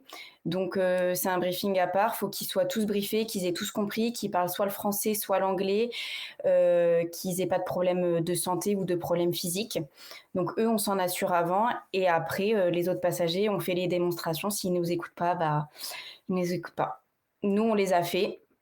Voilà. Après, heu, voilà, Le- la case est cochée, donc euh, voilà. Euh, je n'entends rien, 83 000 qui nous dit en même temps, pour ceux qui prennent l'avion très souvent, peut-être peuvent-ils ne pas écouter à chaque fois? Alors, il y a des procédures différentes, si j'ai bien compris, en fonction des avions. Heu, oui, parce que c'est pas les mêmes types d'appareils. Donc, par exemple, aux issues de secours, les sur un Boeing et sur un Airbus, les portes, elles vont pas s'ouvrir de la même manière. Donc, heu, il faut bien écouter quand on est aux issues de secours, au moins aux issues de secours, pour savoir comment on ouvre l'issue de secours en cas d'évacuation. Et puis après, c'est pareil, ça va pas être au mê forcément aux mêmes endroits, tous les équipements qu'on a en fonction de des différents types d'avions. Donc même si on a l'habitude de voyager, c'est bien quand même de tendre l'oreille et de regarder, ça prend 5 minutes, histoire de savoir où les équipages se trouvent. Heu, s'il se passe quelque chose, bah, au moins la personne, elle est capable de savoir, heu, comment s'équiper et heu, où ça se trouve. Ouais, C'est libre à chacun. Oui, non mais voilà, après, euh, c'est aussi difficile, j'imagine, de faire euh, la police à ce niveau-là Ouais, euh, euh, dans, l'avion, quoi. hein. Au au tout début, je m'assurais que tout le monde m'écoute, je je passais beaucoup de temps et au final, quand les personnes ne veulent pas écouter, heu, ça sert à rien. On on va se mettre en retard sur, tout et au final, les personnes n'écouteront pas. Nous, ce qu'on s'assure, heu, au moment du décollage et de l'atterrissage, c'est qu'au moins tout le monde soit attaché, heu, que les dossiers soient bien relevés, les tablettes relevées, les cache-hublots bien relevés également et heu, voilà, Ouais. on Euh, s'assure une bonne remarque de euh, Toilet Paper Kit qui nous dit, enfin, qui revient sur un accident dont on avait parlé euh, en début d'année dans la zone aéro, sur le, le- le fameux, euh, la fameuse collision de la Japan Airlines. Donc cet Airbus qui s'était posé sur le Dash 8, euh, qui, qui avait fait euh, donc cette incursion de piste. Euh, il souligne que le calme et le respect des consignes des passagers était impressionnant. Est-ce mmh. que euh, la culture, où tu as pu rencontrer des cultures différentes qui te font penser que, en fonction des populations qu'on a à bord de l'avion, les réactions vont pas être les mêmes est-ce que vous êtes briefé là-dessus? Bien sûr. C'est, dans les pays européens, c'est pas du tout la même mentalité et on a beau dire, heu, pour les bagages, pas prendre les bagages si on évacue parce que Hmm, c'est des obstacles ou quand on briefe nos issues de secours, on leur dit bien qu'il faut qu'il y ait rien à leurs pieds ni sur eux, heu, pendant décollage et atterrissage parce que si on doit évacuer, eux, ils ont, heu, ils ont la l'issue de secours et donc du coup, les passagers vont devoir évacuer par cette porte-là. Il faut qu'il y ait rien qui traîne, c'est très compliqué. ouais. C'est très compliqué parce que, heu, rien qu'un manteau qui est mis sur eux, c'est pas acceptable. S'il est posé sur eux, faut qu'il il il a pas le droit, il faut qu'il soit mis avec bien les manches, d'enfiler parce que ça peut être un obstacle. Si jamais il se passe quelque chose, le manteau, il tombe par terre et ça, c'est un obstacle pour évacuer l'appareil et Hmm, c'est très compliqué. En fait, ils ont du mal à le à le comprendre comme c'est très, fict c'est pas, heu, réel pour eux. C'est que des choses qu'on dit, c'est pas, heu, voilà, c'est pas c'est pas de la pratique. Heu, ils voient pas le danger, ils voient pas le hmm. problème. Donc des fois, on passe un peu plus de temps pour leur expliquer, mais c'est vrai qu'au au niveau de la culture, c'est très différent. D'accord. Euh, tu as des petites anecdotes là-dessus, euh, par exemple, à nous, à nous faire part, nous expliquer un peu comment ça se passe pour que tout le monde comprenne à quel point c'est important d'écouter justement ces consignes-là? Bah, moi, j'ai jamais eu de jamais fait d'évacuation. Heu, donc dans la pratique, heu, je ne je peux pas en parler. Ou de, gens- Heu, de gens qui euh, avaient mis par exemple leur valise ou des, des choses et qui sont un peu récalcitrants, ou je sais pas, un ordinateur, ils veulent pas l'enlever ou quelque chose comme ça? Ouais, bah, ça, c'est tous les jours. Ah, c'est ah, d'accord, c'est tous Ah les oui, jours. c'est tous les jours ou quand, heu heu, on n'a plus de place en cabine pour mettre les valises. On leur descend en soute. Euh, c'est euh, la guerre en porte d'embarquement parce qu'ils ne sont pas d'accord. Sauf que bah, malheureusement, on n'a plus de place, on peut pas. Euh, et moi, une fois, il y a quelqu'un qui m'a descendu mon bagage. Donc, nous, personnel navigant, on met nos valises aussi dans les coffres à bagages. Mmh. Et il y a quelqu'un qui m'avait descendu mon bagage pour mettre son bagage. Sympa. Donc, en soi, il n'y a pas de problème parce qu'il avait payé son, sa place, ça paraît logique, mais euh, au moins qu'il me demande et qu'il me demande si je peux enlever et je peux mettre ailleurs. Voilà, mais les bagages, c'est un, un, gros souci. Parce qu'on manque de place en cabine. Euh, là, on a un nouvel avion qui, qui, va arriver, on va changer de flotte. Et, ah, ben voilà, c'était une des questions que je voulais te poser justement, parce qu'on en a tous, on en a parlé. Du, on peut le dire, hein, c'est le, le, nouveau 320 Neo qui va arriver, qui devrait remplacer des Boeing 737. Encore une fois, on ne nomme pas la compagnie. Mais euh, comment vous le voyez arriver du coup? Comment? Comment vous le voyez arriver ce, nouvel avion avec impatience euh, De nouvelles procédures? Ça veut dire qu'il va falloir se remettre en, question? Il est déjà arrivé. Il est arrivé en janvier. Euh, on va être qualifié dessus au fur et à mesure parce qu'il n'y en a qu'un seul de toute façon, donc tout le monde ne peut pas voler dessus. Euh, apparemment beaucoup plus agréable en termes de, en termes de bruit, etc. Ça va être beaucoup plus, euh, beaucoup plus silencieux que les Boeing qu'on a actuellement plus de place aussi, euh, que ce soit pour les passagers au niveau des jambes, mais également en haut dans les coffres à bagages. dans les coffres qu'on a actuellement, on peut mettre que trois valises par coffre et on doit les mettre à plat, alors mmh. que sur le 320 qu'on a maintenant, on peut les mettre debout et on pourra en mettre quatre. Ouais. Donc euh, en termes de place, euh, ça va être euh, beaucoup mieux aussi. Après, pour l'instant, on n'en a qu'un seul. Donc. Oui, mais ça, devrait, ça devrait arriver sous peu. Parce que les commandes sont faites. Mm. justement, dans la, compagnie principale et dans ta compagnie, il va y avoir des passerelles, puisque s'il y a un même avion qui est exploité des deux côtés, est-ce qu'il y a possibilité de euh, passer des personnels d'un côté à l'autre en fonction des besoins ou comment ça se passe? Par rapport au Boeing et à l'Airbus? Non, en fait, tous les ans, comme j'ai dit au tout début, on a euh, un maintien de compétences. Et normalement, euh, sur le maintien de compétences, on va avoir le maintien de compétences Boeing et celui de Airbus. Moi, mon maintien de compétences, il était en octobre. Donc jusqu'en octobre, je ne serai pas qualifiée sur la machine. Je ne serai qualifiée qu'à partir du mois d'octobre. Mhm. Et là, après, c'est... Euh, bah, on peut autant voler sur du Airbus que sur du Boeing. Donc on va être tous bi-qualifiés normalement. Ouais, D'accord. On a le droit d'avoir deux qualifications de toute façon. Oui, c'est deux maximum je, crois que c'est deux maximum, oui. En général, en général, c'est ça, deux maximum. Ok. Euh, alors, quelques questions à se reposer dans le chat parce qu'il y, y, a des questions qui surgissent euh, au fur et à mesure. Il y a Jean Torien déjà qui pose une question qui est tout à fait existentielle et qui demande est-ce que le nouvel avion aura toujours les fauteuils verts? Oui. Eh oui. Voilà. Il est content, il aime bien le vert, euh, j'entends rien. Euh, toilette Paper Kit, avec une longue question. D'ailleurs, c'est un métier très bizarre, PNC, car de l'extérieur, on dirait que sur son temps de travail global, le ratio lié à ta mission principale, la sécurité, est très faible avec les autres tâches qu'on demande, c'est-à-dire l'accueil peut-être des passagers, le service, etc.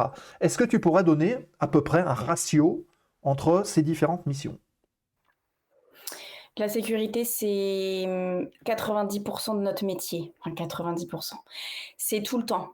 C'est euh, à la prise en charge de l'avion où on est obligé de vérifier euh, tout. Donc, que ce soit nos postes de travail comme, euh, comme les sièges dans l'avion, les coffres à bagages, tout doit être checké obligatoire avant de partir en vol. Si on a un doute sur un, équipement ou quelque chose qui, qui est bizarre, on fait appel à notre chef de cabine qui lui en réfère à la maintenance et on doit être vérifié avant de partir, avant d'embarquer les passagers.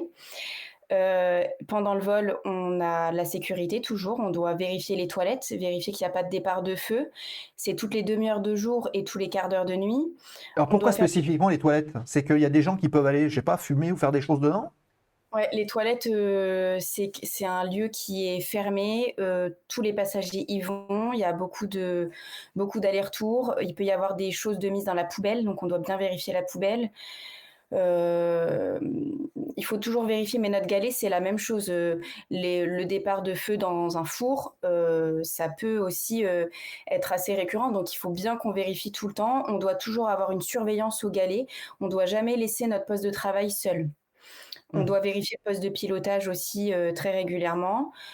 Euh, faire des, des, checks dans la cabine aussi pour voir s'il euh, n'y a pas quelque chose d'anormal qui se passe parce qu'il peut y avoir un départ de feu dans un coffre à bagages aussi. Mhm. Donc la sécurité, c'est le principal de notre travail. Ouais. Et on jongle avec bien sûr euh, l'accueil client, le commercial à bord, etc. C'est tout autant important. Mais on, on est davantage formé et on insiste beaucoup sur l'aspect sécurité. Ouais, c'est le cœur du métier finalement. Bien sûr. D'accord.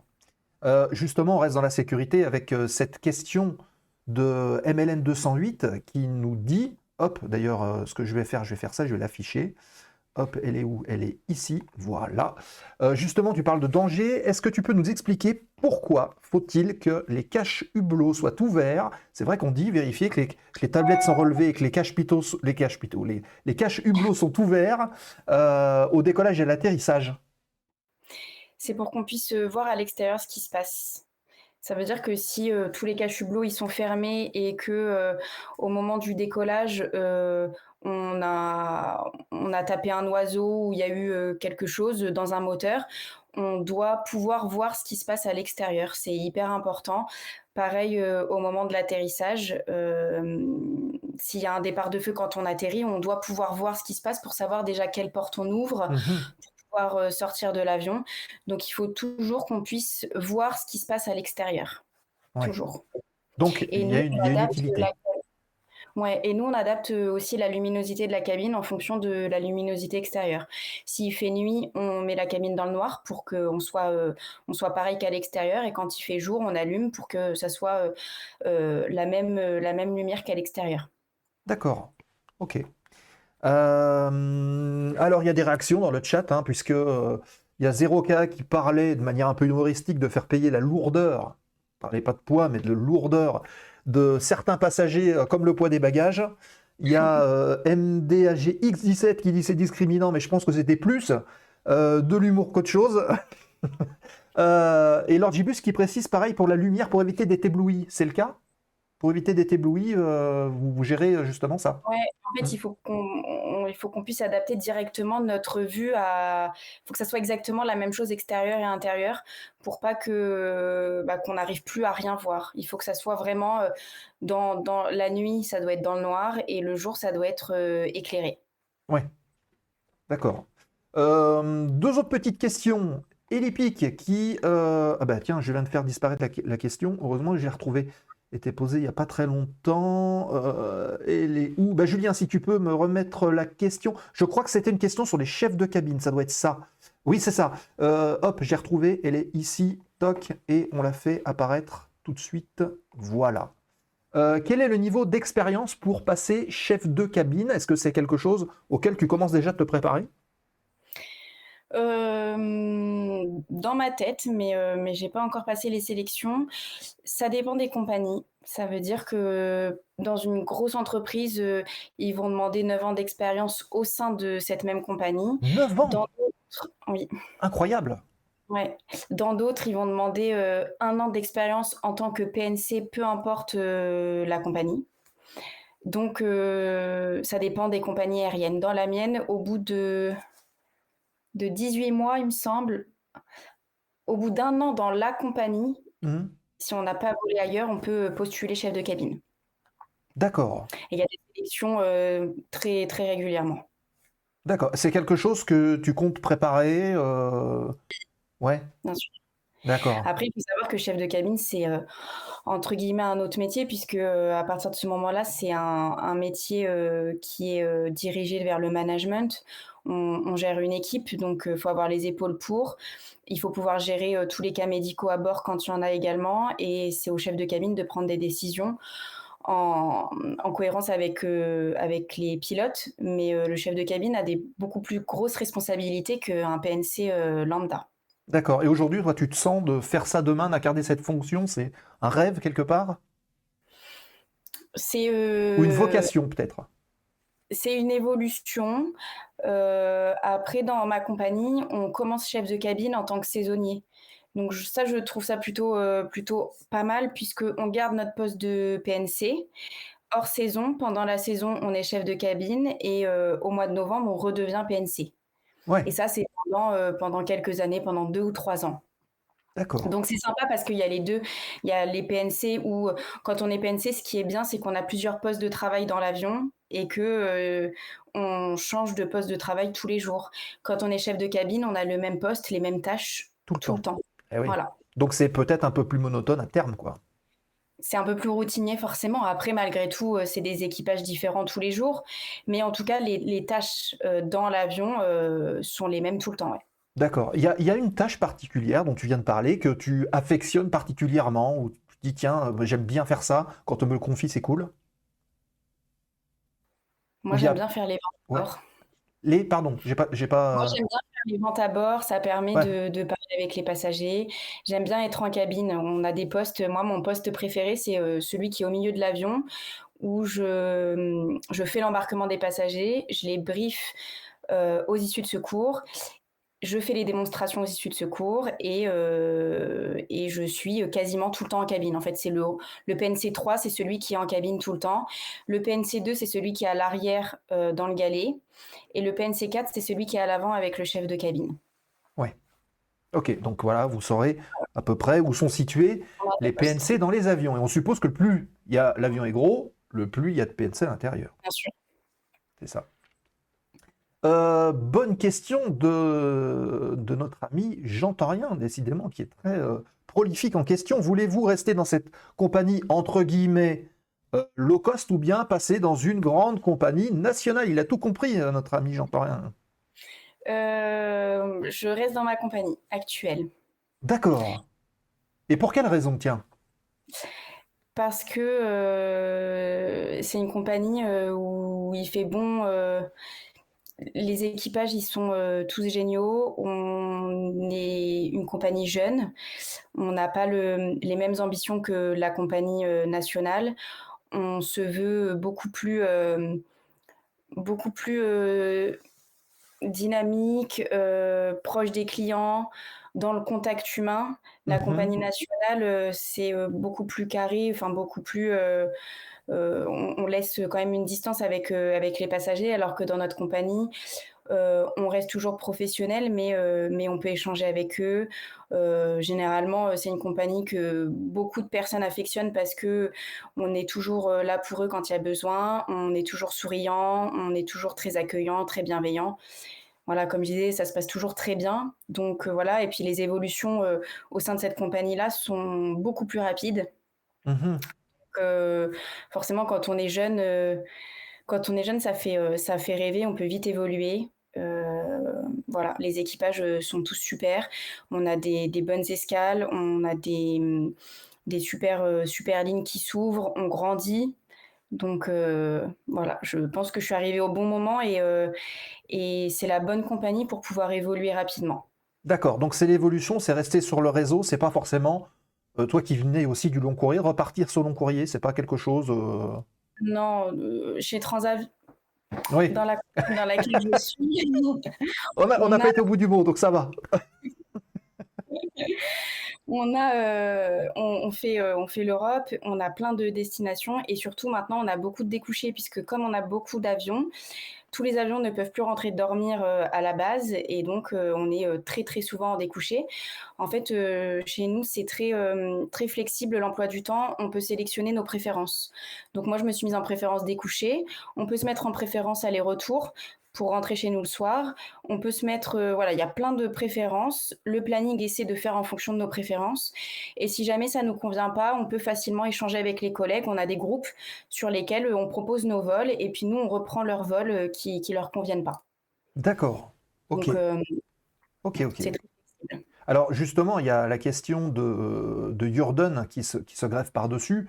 combien d'heures de vol par année pour un ou une PNC y a-t-il des max par semaine, par jour, par mois? Comment est-ce que c'est organisé cette rotation du personnel? Ouais, il y a différentes butées. Alors, heu, moi, j'ai du mal à les connaître. C'est, heu, très particulier en fonction du 15 du mois de janvier, du 15 du mois de février ou du 1er au 30. Il y a plein de butées différentes. Heu, nous, on est en soixan 70 heures par, mois Ouais. en heures de vol, donc ça comprend pas le briefing et cetera et heu, maximum à l'année, il me semble que c'est 900 heures. Oui, donc finalement, c'est très très proche des heures euh, qui sont faites euh, comme les pilotes, hein, parce que je crois que c'est 900 heures et quelques aussi par an Bah, voilà, pour les personnels navigants, en règle générale. le Euh, général. et on peut dire aussi que 70 heures, c'est quelque chose que vous faites très régulièrement, tous les mois, euh, parce que ça doit être quand même euh, extrêmement fatigant. L'été, on fait, plus Mhm. et heu, hors saison, heu, hors saison, on a beaucoup de temps de repos. D'accord. On mais après voilà, comme je disais, dans les 70 heures, on prend pas en compte, heu, 1 heure et quart, avant le vol de tout ce qu'on fait et les 30 minutes après le débarquement, non plus. Ouais, qui sont pas comptés comme euh, heures de travail finalement? Non, comme heures de vol. Alors c'est pas compté comme heure de vol, c'est compté pour nos temps de repos uniquement. Donc heu, il faut rajouter aux 70 heures à chaque fois, heu heu, à peu près, heu, 2 heures en plus. Ok, ok, ok. Euh, Il y avait, alors j'ai vu passer une question, alors je vais pas l'afficher, mais c'est euh, MLN 208 qui demandait si tu volais, si tu avais eu l'occasion de voler avec un PNC qui s'appelle Dylan, mais à mon avis, il y en a peut-être un paquet. Ça te parle ou pas? Non? Ah Ok. oui, c'est plutôt un nom de famille parce que, il y en a Ah, beaucoup. bon, ça va être compliqué sur le chat. Ouais. Euh, bon, voilà, donc c'est plutôt non. Euh, on a, euh, on parlait justement du roster. Donc le roster, c'est l'organisation, etc. Vous avez quoi généralement comme roster au sein de la compagnie Nous demande Toilette Paper Kit. C'est-à-dire comme, Bah, par exemple, je- on peut travailler, heu, on peut travailler 4 jours voilà. et être en repos, heu, 2 ou 3 jours derrière. Dans notre compagnie, heu, on est planifié maximum à 6 jours consécutifs de travail. Maximum, on peut aller à 7, heu, si jamais on donne notre accord, heu, nous-mêmes et 1 fois par mois, on a, heu, 5 off consécutifs. Ok, Voilà et on a minimum, heu, 2 jours de repos obligatoires. On ne peut pas avoir un off isolé. Il faut au moins que ça soit 2 off. Ouais, ok. Bon, bah voilà, je pense que euh, tu, tu as ta réponse. Euh, ok, alors on a parlé un petit peu de, du roster, on a parlé un petit peu euh, euh, du réseau. Est-ce que tu as une destination préférée? Sur le réseau que tu fais aujourd'hui? Voilà, un endroit sur lequel tu aimes bien aller quand on t'annonce que tu y vas, c'est une question de 0K. Marrakech. Marrakech, ok, Ouais. pour le soleil, je suppose. Oui, Marrakech, heu, c'est top. La ville, elle est, heu, elle est géniale. On est, on est bien situé, heu, à l'hôtel. On peut faire plein de choses. Les passagers, généralement, ça se passe bien. Donc, ouais, c'est sympa Marrakech. Et puis, en plus, on découche là-bas, très régulièrement, donc, on a nos habitudes. Mhm. Alors justement, on parlait aussi euh, du roster, de l'organisation. On parlait en début d'émission de cette complexité des fois de- d'avoir des dates à long terme.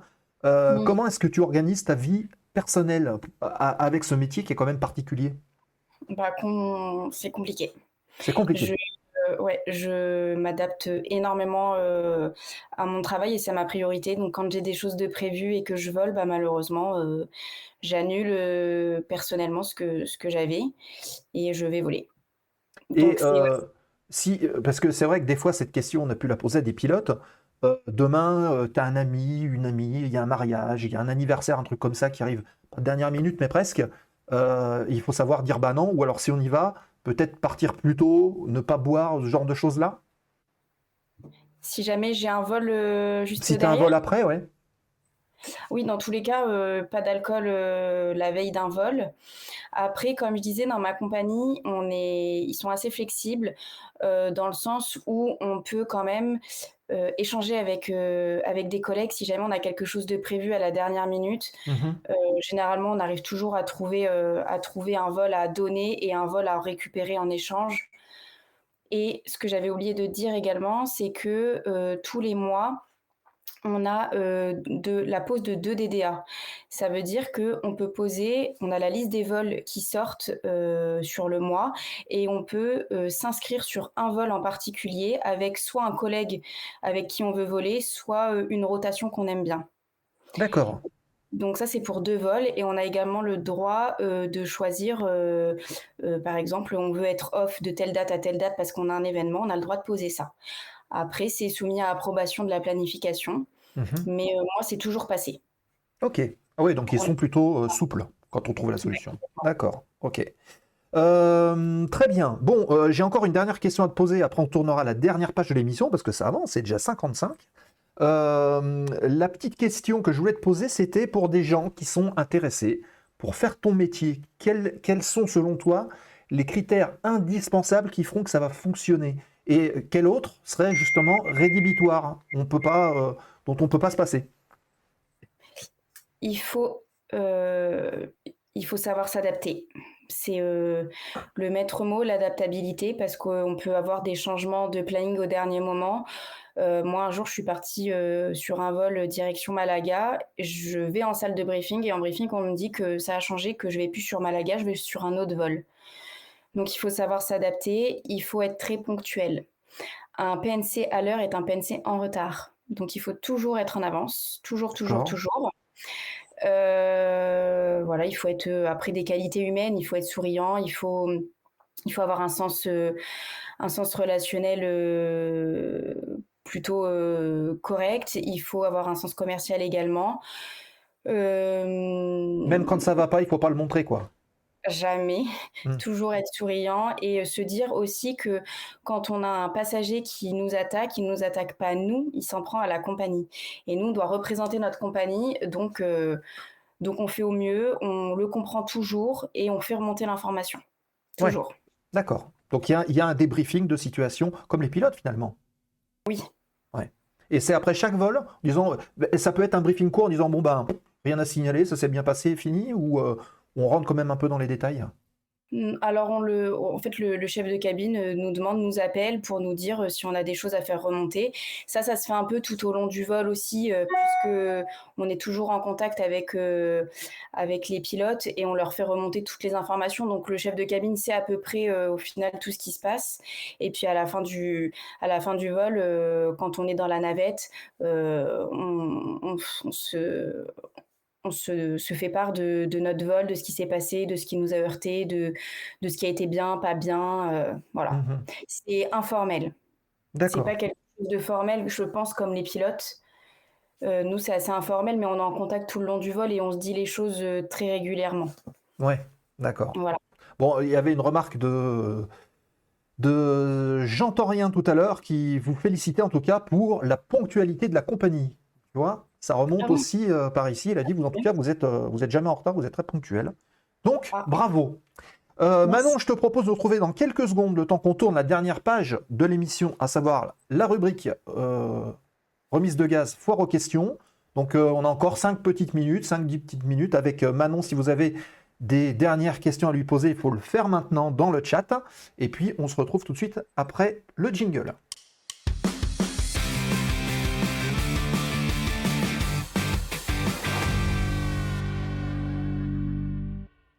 La séquence remise de gaz fort aux questions de cette zone aéro de ce soir avec Manon qui est avec nous depuis 20h30, un petit peu après même. Et euh, toutes vos questions qui sont euh, sympas, ça fait du bien de pouvoir échanger avec vous et de parler du métier. C'est vrai que des fois on ne le met pas forcément euh, non plus en avant et de parler de l'envers du décor. C'est bien. Non, alors Jibus, cette question, tu oublies. tu sors, c'est ça. allez, on a cinq petites questions qui sont de côté, même une sixième avec, avec Ceslac qui vient euh, d'en poser une. On va commencer par celle de Skyflyer Aviation. As-tu la possibilité de choisir une rotation particulière quand, quand ça te chante? Oui, euh, comme, comme je le disais, par rapport aux deux DDA par mois qu'on a le droit de poser, je peux choisir. Après, c'est toujours sous approbation de la planification. Si ça passe avec le planning qui, eux, m'ont mis aussi euh, par rapport à mes temps de repos. Ouais. Ok. Euh, non, euh, c'est cela qu'on va la poser la question parce que on a dû en parler rapidement, mais on reviendra dessus.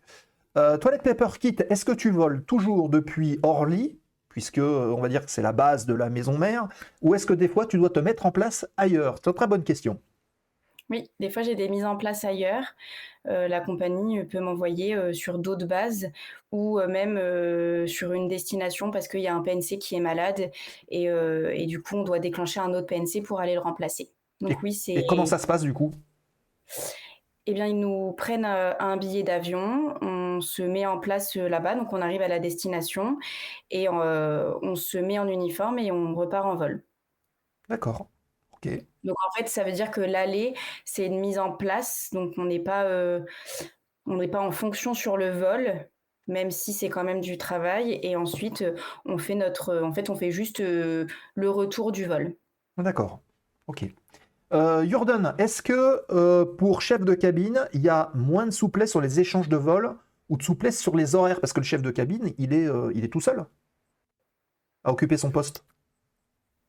Oui, alors euh, par rapport aux échanges pour les vols, en fait, les chefs de cabine ont, eux, un groupe aussi de leur côté où ils peuvent échanger leurs vols. Ouais, donc en fait, euh, voilà, vous le faites entre vous, mais il y a peut-être un peu moins de monde en chef de cabine. Voilà, mm. exactement. C'est juste que les chefs de cabine sont moins nombreux, donc il y a potentiellement moins de possibilités euh, pour échanger. D'accord. Ok. Euh, question euh, suivante. Alors, je sais, je vais l'enregistrer celle-là, mais je me demande si euh, on ne l'a pas déjà posée. Il y a une question sur les tenues de Rock Against the Mac. est-ce que c'est la compagnie qui vous fournit vos uniformes ou est-ce que c'est vous qui devez les acheter parce que ça se fait sur certaines compagnies? Et est-ce que tu choisis ton uniforme à convenance selon les vols ou les destinations que vous faites? Non, c'est la compagnie qui nous fournit euh, notre uniforme. D'accord. Ok. Euh, très bien. Euh, autre petite question, on revient un peu sur les occupations, sur le métier, la vie de famille. Est-ce que le métier est facilement compatible avec une vie de famille? Est-ce qu'il y a des collègues qui peuvent souffrir un petit peu de ça? Est-ce qu'il y a du turnover? Comment ça se passe? C'est. Ou ça dépend des gens? Oui, ça dépend des gens et puis c'est une organisation différente. Euh, ceux qui font que des allers-retours, euh, c'est tout à fait, euh, c'est tout à fait compatible avec une vie de famille, avec des enfants. Il y a une organisation à avoir. Ok, très bien. hop, qu'est-ce que qu'est-ce qu'on a encore comme petite question? On a Ceslac. je suis arrivé il y a peu. Est-ce que tu voles souvent avec les mêmes équipages ou est-ce que ça change à chaque fois? En gros, euh, combien de temps tu peux retrouver les mêmes personnes? Ça change tous les jours. Sauf quand euh, on part en rotation 4 euh, jours, on reste 4 jours avec les mêmes personnes. Mhm. Mais quand on fait des, vols aller-retour, c'est chaque jour de nouveaux équipages. et sauf quand on fait nos DDA, on peut faire des DDA avec des personnes avec qui on veut voler. Mais sinon, c'est pas souvent qu'on vole avec les mêmes personnes. Ok, oui, d'accord. Euh, et puis enfin, dernière petite question euh, de ce soir. Est-ce que en découché, vous avez parfois des repos un peu plus longs pour profiter des escales ou c'est seulement quelque part un mini repos euh, sur site? Il y a les deux. On a du repos mini, comme des fois on a de la chance d'avoir 24 heures sur place. Et ça c'est top parce qu'on peut faire plein de choses. Mais c'est souvent du repos mini parce qu'il faut maximiser euh, le, chiffre. Il faut que les avions y volent. Un avion qui reste au sol, euh, euh, c'est une perte d'argent. Donc, donc souvent, on a des repos minimums pour pouvoir faire voler le plus possible les avions. D'accord. Ok. Euh, bah, écoutez les amis, je pense que euh, on a fait à peu près le tour de la question. Hein. On était même, euh, même assez loin. Donc, en tout cas, Manon, merci beaucoup pour ta, participation. ah voilà. Et du coup, l'escale préférée, ça a déjà été dit. C'était Marrakech. Ah, Anaël. T'as pas, pas, pas, écouté Anaël. Hein super Manon, merci beaucoup. Hein, nous, disent, nous disent les gens. Merci beaucoup Manon, Jordan. Voilà. Moi, je terminerai sur cette question. Qu'est-ce que tu dirais à quelqu'un qui rêve de faire ce métier? Quel conseil tu lui donnes? Bah, qui fonce. Qui fonce. Euh, et euh, la motivation, ça paye toujours. Voilà. Avec la l'activation, on peut tout, on peut tout réaliser. Donc, il faut passer le CCA, faut passer tous les documents que, que les compagnies demandent. Et une fois que les documents ils sont réunis, foncez, foncez faire les recrutements des, des compagnies aériennes. Ben voilà, vous avez les conseils de quelqu'un qui est dans la place. Donc euh, n'hésitez pas. Euh, voilà, il y a le chat qui te remercie, il y a Jordan qui applaudit, euh, il y a Julo aussi, Lord Gibus, super Manon, merci beaucoup pour toutes ces infos intéressantes. Voilà, que, que de compliments et bah, c'est bien, ça fait plaisir. Est-ce que tu peux rester avec nous pendant encore 5 petites minutes? Je vais juste désactiver ton petit micro comme ça on débrief après l'émission, le temps que euh, message interne, la clause n'est pas passée. Ah d'accord. Bon, on l'a vu dans le, dans le chat en tout cas. Moi, je l'ai entendu, mais on, vérifiera un petit peu tout ça. Euh, donc maintenant, on reste, euh, on, se capte juste après l'émission. oui, alors il faut que je vienne sur cette, sur cette scène-ci et qu'on aille ici, puisque maintenant on va parler tous ensemble, les amis, du programme à venir dans la zone aéro avec Nico, avec vous, avec les chroniqueurs. On va parler un petit peu de tout ça. Merci pour cette participation, nous dit aussi Sky Flyer. Euh, donc, la semaine prochaine, les amis, le 14 février, euh, nous aurons euh, avec nous en visio un ancien ministre qui est aussi pilote. Vous l'avez reconnu, c'est monsieur Jean-Baptiste Djebari qui sera l'invité de la zone aéro. On parlera d'aviation avec lui. donc, ça devrait être assez intéressant. C'est la semaine prochaine. 20h30 et ça a été décalé parce qu'il a un planning qui est très compliqué, logique, j'ai envie de dire, pour un ministre. Euh, le grand rendez-vous suivant, ça sera le 18. On en a parlé tout à l'heure, le 18 à 19h, puisque ce sera la première du hors-série de Push to Talk spécial Histoire de l'aviation. On parlera de euh, l'impact de l'aviation militaire et civile sur les grands conflits du 19e siècle. Euh, et on va même pouvoir se projeter en disant si l'aviation n'avait pas été là, est-ce que ça aurait changé la face du monde? Ce sont des questions euh, auxquelles euh, ben, plusieurs personnes répondront ou tenteront de, répondre. Évidemment, il y aura Nicolas qui sera là qui présentera cette émission en compagnie de David Méchin, qui est euh, journaliste au Fana de l'aviation et qui a aussi une chaîne YouTube. Euh, il y aura Romain euh, de la chaîne Le Flot de l'Histoire, Romain Rivière, qui sera avec nous, qui fait de la géopolitique. Donc, on abordera ce sujet-là. Et il y aura également Paolo, notre ami aviateur 59, qui était tout à l'heure sur le chat. qui, qui, est aussi un grand passionné de cette époque-là. Donc on échangera et vous aurez la possibilité de venir en venant sur le Discord. Vous le savez, je pense qu'un des modérateurs peut euh, nous afficher le lien. Vous rejoignez le Discord et vous aurez la possibilité de venir discuter avec nous en audio, en vocal. Donc c'est bon à dire, il n'y a pas que le chat qui existe, il y a aussi les échanges. Euh, donc le 18 à 19h, 2 heures d'émission. On continue avec le 21 février. Nous recevrons un général, c'est le général Emmanuel Josse qui commande les forces aériennes de la gendarmerie nationale. Vous voulez tout connaître sur ces forces aériennes, sur les pilotes d'hélico de la gendarmerie, les équipements, les matériels. Vous pourrez poser vos questions, les carrières aussi, euh, au général Emmanuel Josse qui est en première ligne. Donc euh, n'hésitez pas à venir lui poser des questions le 21 février à 20h30. Et on termine ce mois avec, et merci Arnold Schwarzenegger qui vient d'arriver. Bienvenue dans la zone aéro. Euh, donc le 28 février à 19h30, notez bien la date, c'est pas 20h30, c'est 19h30 et ce sera ici au bar de la zone, en physique, en réel. Pierre Gouin qui viendra nous voir, euh, il est pilote commandant de bord sur avion bombardier d'eau, les fameux Dash 8 Q400 de la sécurité civile. On parlera des missions, on parlera des avions, on parlera de la technique, on parlera du planning, on parlera de tout ça. Euh, et puis on parlera aussi de sa grande carrière, puisqu'il a fait plein de choses, du planeur jusqu'aux avions, la carrière et les conseils et la vision d'aviation de Pierre Gouin. C'est le 28 février prochain à 19h30. Notez bien cette date. Voilà, on a terminé donc euh, le programme de cette zone aéro de ce soir. J'espère qu'elle vous a plu. On se donne rendez-vous, euh, les amis, euh, sur la chaîne YouTube de la zone aéro. On est bientôt, on va bientôt franchir un cap. On compte sur vous. Et je fais un appel d'ailleurs Essayez de partager la vidéo sur vos profils, la vidéo qui vous a plu, celle qui vous a marqué de la zone aéro, le replay qui vous, euh, bah, a marqué. N'hésitez pas à le partager puisque ça va faire augmenter les vues, ça va faire augmenter les follow et nous, ça va bien nous aider aussi. la chaîne YouTube est un élément important.